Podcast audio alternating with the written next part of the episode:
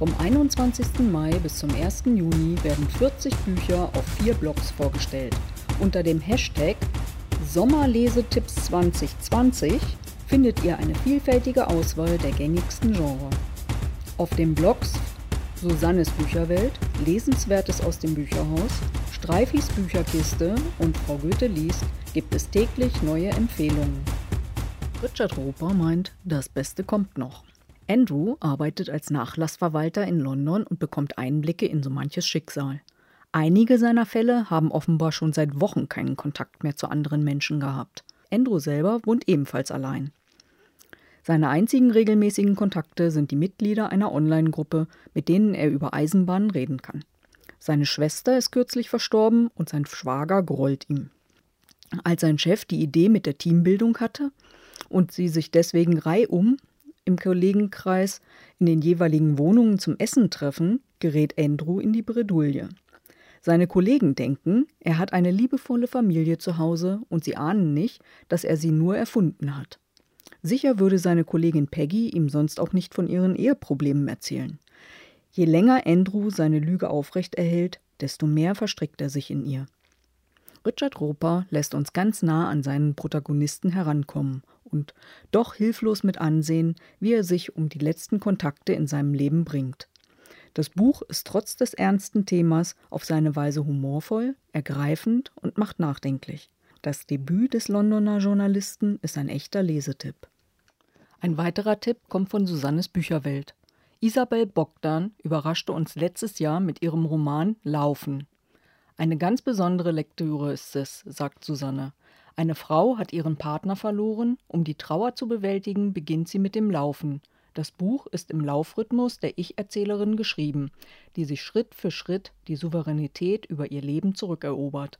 Dieser eindringliche Roman zeigt es, was es heißt, an Leib und Seele zu gesunden. Als wir über die Genres sprachen, die wir empfehlen wollen und auf Horror zu sprechen kamen, waren die Reaktionen wie erwartet. Das lese ich nicht, nein, da kann ich nicht schlafen, das ist gruselig und blutig, eklig. Dabei ist auch das Horrorgenre sehr vielfältig, sagt Manuela von Lesenswertes aus dem Bücherhaus. Blutig und brutal?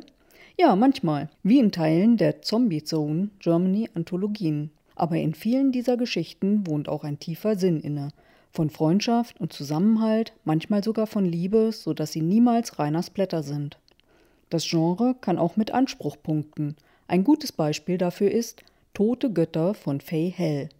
Ebenfalls aus dem Amrum Verlag ist es ein Paradebeispiel dafür, dass sich Horror und Anspruch nicht ausschließen müssen. Die Autorin hat ein wahres Meisterwerk geschaffen, sprachlich anspruchsvoll und hochspannend, Natürlich spart die Autorin nicht an klassischen Horrorelementen, aber der Roman lebt in weiten Teilen von der besonderen Atmosphäre, die sie schafft. Horror meets Literatur, so ist das Buch wohl gut zusammengefasst. Als dritten Tipp hat Manuela die Anthologie Blutige Welten für uns, diesmal aus dem Leserattenverlag. In dieser Anthologie haben sich wirklich einige gute Autoren versammelt.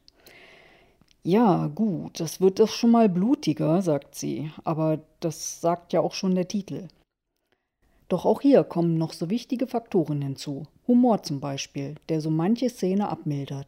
Fantasy, Science Fiction und Horror geht auch sehr witzig. Lasst euch überraschen. Einen weiteren historischen Roman möchte ich euch heute als Tipp geben. Der kommt von Liz Treno, Die Zeit der Mohnblüten. Ruby und Bertie heiraten, bevor der junge Soldat in den großen Krieg zieht. Nach einer Schlacht in Flandern wird er vermisst. 1919 bietet ein Reiseveranstalter Touren zu den Schlachtfeldern in Belgien an. Rubys Schwiegereltern überreden sie, Berties Grab zu suchen. In Ypern trifft sie die patente Amerikanerin Alice und die schweigsame Martha mit ihrem Sohn Otto. Die drei charakterlich so verschiedenen Frauen finden in ihrer Trauer etwas Gemeinsames, das sie verbindet. Liz Treno vermittelt die düstere Umgebung, geprägt von Verzweiflung und Hoffnung. Der vierte Roman der britischen Autorin überzeugt durch bildhaft beschriebene Szenen und weckt Empathie für die Figuren. Die vergangene Zeit wird lebendig und vermittelt Verständnis für beide Seiten. Es ist eine unbedingte Leseempfehlung. Astrid Fritz zeigt bereits mit der Serie um Serafine, das ihr Freiburg am Herzen liegt. Ihr aktueller historischer Roman Der Turm aus Licht beschreibt den Bau des Münsters, beziehungsweise einen Teil davon. Auch heute hat der beeindruckende gotisch-romanische Bau nichts von seiner Pracht verloren. Die Entstehung des einzigartigen Turms können wir nun dank dieses Romans miterleben. Das Münster wurde über drei Jahrhunderte fertiggestellt. Der Turm benötigte 60 Jahre. Er scheint durch seine offene Konstruktion tatsächlich aus Licht zu bestehen. Wie sich die Zeit des Baus gestaltet hat, verfolgen wir auf 800 Seiten. Auch dieses Mal schafft es die Autorin, dass man sich zurück in die Zeit versetzt fühlt. Liebe Mrs. Bird ist ein historischer Roman aus dem London von 1940. Emmy träumt von einer Karriere als Kriegsberichterstatterin. Wenn sie durch die Londoner Fleet Street geht, bewundert sie die vorbeieilenden Journalisten und wäre gerne eine von ihnen. Als sie die Anzeige im Chronicle sieht, bewirbt sie sich kurzerhand und wird eingestellt. Allerdings soll sie der resoluten Mrs. Bird assistieren, ihre Leserbriefe vorzusortieren. Ihre Chefin hat sich noch nicht von der viktorianischen Zeit verabschiedet, sodass auch ihre Antworten auf die meist weiblichen Hilferufe entsprechend ausfallen. Eines Tages wagt es Emmy, einen davon zu beantworten und verhilft Mrs. Bird zu einer neuen Beliebtheit.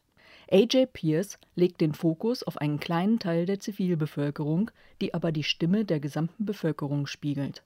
Durch sie wird die Tragik des Krieges bewusst und gleichzeitig kann Belangloses tröstend wirken. Beim Lesen wird eben diese Beklemmung durch witzige und herzerwärmende Szenen aufgelockert. Die Quintessenz ist dabei die Freundschaft und die Fürsorge um seinen Nächsten. Also, liebe Mrs. Bird, der historische Roman, der im Rowold Verlag erschienen ist, ist also ein absoluter Sommerlesetipp. Auch von Benjamin Meyers Offene See ist für Susanne ein absoluter Lesetipp. Sie schreibt: Dieser Roman sei eine Liebeserklärung an das Lesen.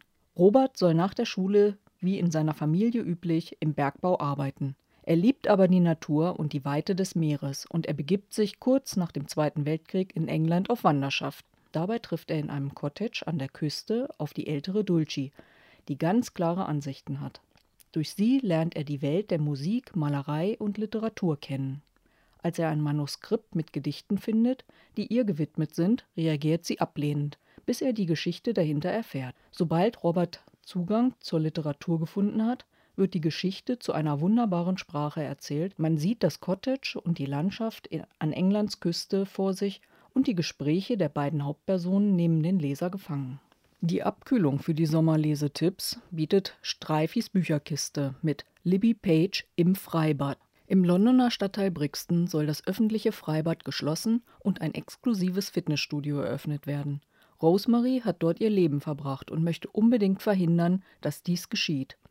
Unterstützung bekommt sie dabei von der Journalistin Kate, die in Brixton endlich eine Heimat findet.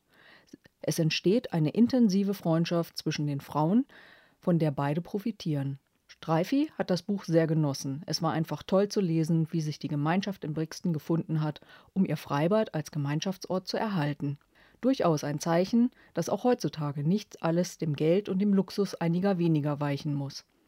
Der im letzten Jahr erschienene Roman ist gerade aktuell als Taschenbuch unter dem Titel Schwimmen mit Rosemary erschienen.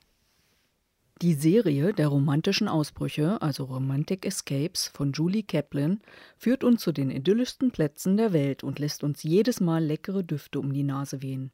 Wir begleiten die jungen Frauen, die jeweils an einem Scheideweg ihres Lebens standen, schon nach Kopenhagen, Brooklyn und Paris, bevor es nun in die unberührte Natur Islands ging. Mit dem vierten Band der Serie, die jeder für sich alleine steht und doch miteinander verbunden sind, folgt die Autorin ihrem Erfolgskonzept.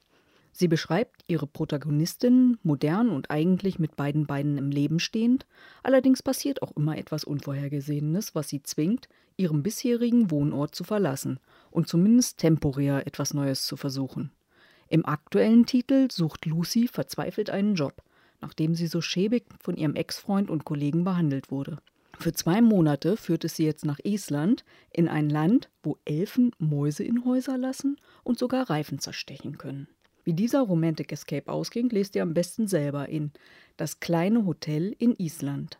Der unterhaltsame Erzählstil lässt es immer so erscheinen, als würde ich die Figuren kennen, und dann bin ich natürlich neugierig, was ihnen widerfährt. Man trifft auch einige der Nebenfiguren in anderen Bänden wieder. Das vermittelt ein heimisches Gefühl. Die Bücher eignen sich also ganz hervorragend als Lesetipp für den Sommerurlaub. Sommer und Garten passen natürlich auch hervorragend zusammen. Deswegen empfiehlt Streifi den Erlebnisbericht Bin im Garten von Maike Winnemuth. Wer hier einen Gartenratgeber erwartet, wird sicherlich enttäuscht sein.